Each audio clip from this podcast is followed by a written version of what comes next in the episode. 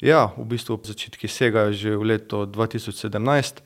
Takrat smo bili del evropskega projekta Transborders in kot eno izmed pilotnih aktivnosti smo si takrat zastavili to čezmejno aktivnost Štreknabus. Gre za tridesetsedežni avtobus v prikolico za šestnajst koles, ki vozi med Velenjem, Mislinjo, Slovenj Gradcem, Dravogradom in pa preko meje vse do avstrijskega Labota. Torej projekt ste naredili verjetno z namenom povezati se s sosedi Avstrijci. Tako, v bistvu tematika projekta je izboljševanje javnega potniškega prometa v tem čezmejnem območju. V projektu smo sodelovale nekako periferne regije z obeh strani meje, se pravi slovenska Koroška in avstrijska Koroška. In takrat se je sploh prvič začelo to čezmejno povezovanje po mnogih desetletjih, tudi kar se tiče avtobusnega prevoza, mislim, da je bila to prva avtobusna povezava po več kot tridesetih letih. Poznamo to Dravsko kolesarsko pot, ta Štreknabus projekt pa torej kolesarje ne le usmerja, ampak tudi prevaža. Tako, v večji meri Štreknabus poteka oziroma pelje ob kolesarski poti Štrekna. Ta je bila med leti dva tisoč sedem in dva tisoč trinajst urejena med Gornjim Doličem in Avtijskim vrhom. Vsi pa vemo oziroma spremljamo to zanimivo gradnjo, ki poteka trenutno v razdalji približno deset kilometrov med Velenjem in Gornjim Doličem, in mislim, da se vsi veselimo dneva, ko se tudi ta odsek odpre. S tem se bo Štrekna iz približno petindvajset kilometrov podaljšala vse do petintrideset kilometrov in bo tako povezala dokončno, kar se tiče kolesarskih poti, obe regiji, se pravi ta savinjsko-šaleški bazen in pa koroško. Pa seveda tudi čezmejno.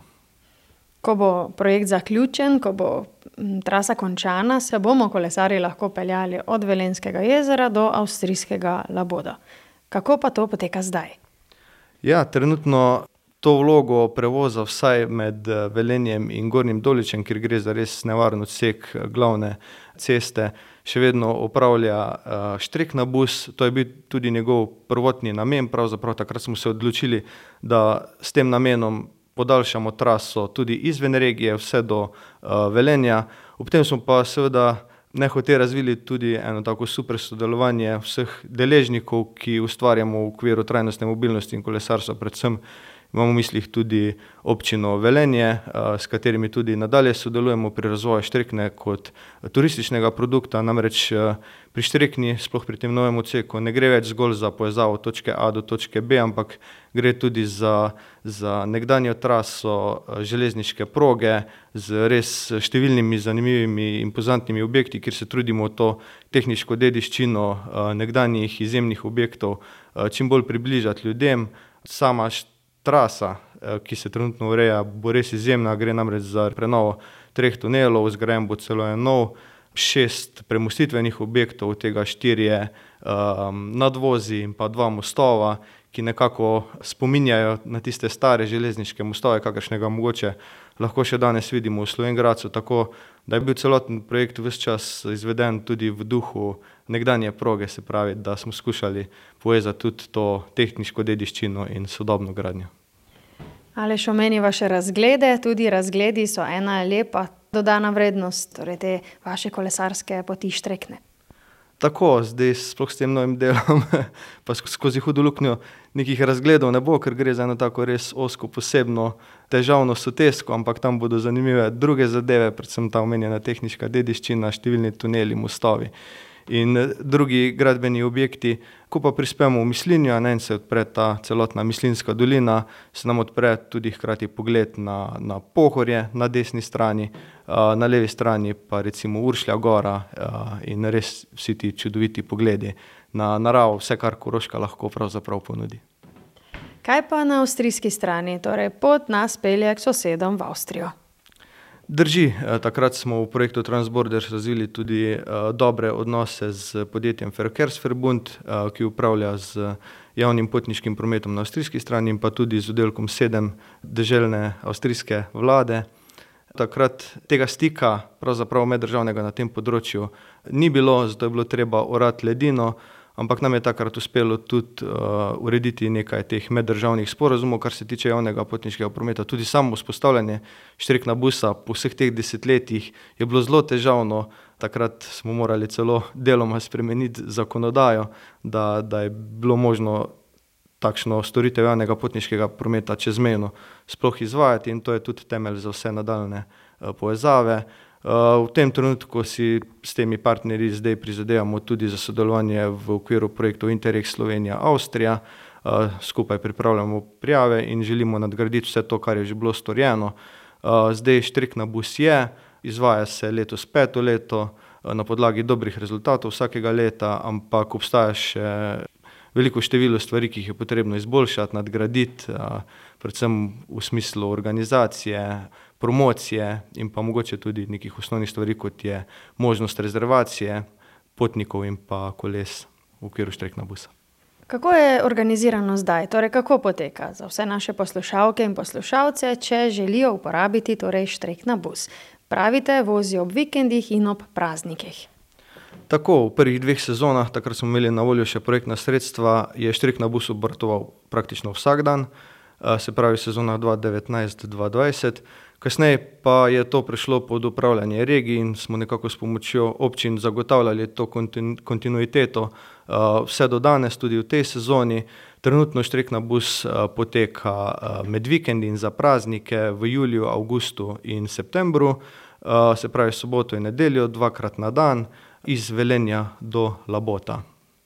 Kje lahko vstopimo, kje stoji, kako ste to organizirali, torej, um, kako se kupi karta, se da preko spleta kaj pogledati, naročiti, rezervirati. Najbolj poenostavljeno gre pravzaprav za del javnega potniškega prometa, v bistvu v smislu redne linije. Ustavlja se na vseh postajališčih za potnike med Velenjem in Labotom oziroma med Velenjem in Dravogradom. Na avstrijski strani obstoji samo v Labotu, pri jezeru. Nakup kart je možen uh, pri izvajalcu, um, na avtobusnih postajah v Dravogradu in Slovengradcu in pa seveda preko spleta.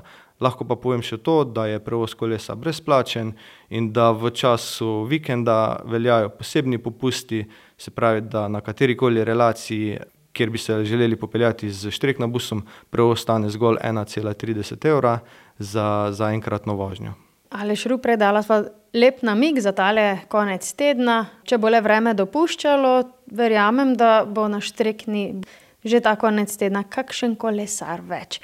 Kdo so vaši obiskovalci, najpogostejši uporabniki? So to družine, mladi, Ja, eh, kot prvo lahko povem, da je štrekna še posebej primerna za neko tako družinsko kolesarjenje. Eh, nima nekih izrazitih naklonov, kljub temu, da eh, se v celotni svoji dolžini kar nekoliko spusti za približno 200 do 250 metrov, ampak je naklon zelo, zelo enakomeren in zato primeren za, za čisto vse, ki bi se po njej želeli prepeljati.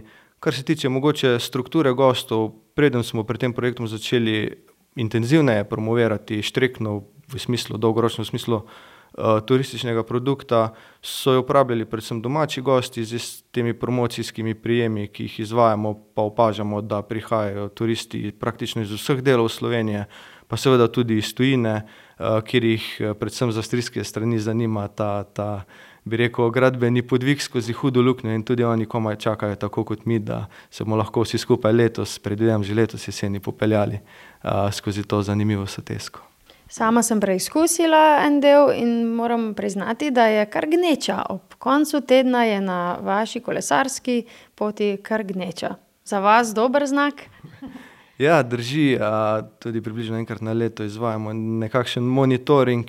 In uh, lahko rečem, da se v nekih lepih poletnih dneh, sploh za vikend, popelje tudi več kot 700 kolesarjev po štrekni, kar pomeni, da prihaja do gneče, posledično prihaja tudi do, tak, do kakšnih konfliktov, ampak se vse čas trudimo za to, tudi z nekimi akcijami ozaveščanja uh, preko uh, medijev oziroma vseh teh družabnih socialnih omrežij, da poskušamo te tenzije umirjati, da, da pač moramo štrikno vsi souporabljati nekako in da Kljub temu težava se mi zdi predvsem tem, da je vse več teh Rogličev in Pogačarjev, ki pač se nekako podajajo tudi bolj v tekmovalnem duhu na štrekno. in štrekna mora biti pa pravzaprav namenjena vsem. Štrekna v osnovi ni bila mišljena zgolj kot kolesarska površina, ampak kot neka urejena pot v Mislinjski dolini po trasi nekdanje železnice, ki jo uporabljajo praktično vsi, od tistih, ki rolajo, ki se kotalkajo, do tistih, ki uporabljajo skiroje, seveda tudi kolesa in pač se moramo naučiti nekako sobivati na tej poti, da, da bo za vse prijetno. Je pa res, da mogoče v prihodnosti, sploh po odprtju tega novega odseka, ko bo zanimanje še dodatno naraslo, se bomo soočali tudi z vprašanji tega, kako kje štrekno mogoče malo razširiti, urediti kakšno pot ob štrekni. To so vse vprašanja, ki jih bo treba verjetno kmalu tudi naslavljati. In zagotovila, da se splača preizkusiti, pogledati, poletja je še kar nekaj pred nami. Dober namig. res je, vabimo vse, ki vas zanima prijetno kolesarjenje v objemu Koroške, vseh teh naših hribov in pa po novem tudi vse tehniške dediščine in zanimivosti ob poti, da se popeljete po štrekni. Hvala, Aleš, za ta pogovor. Hvala vam za vabilo.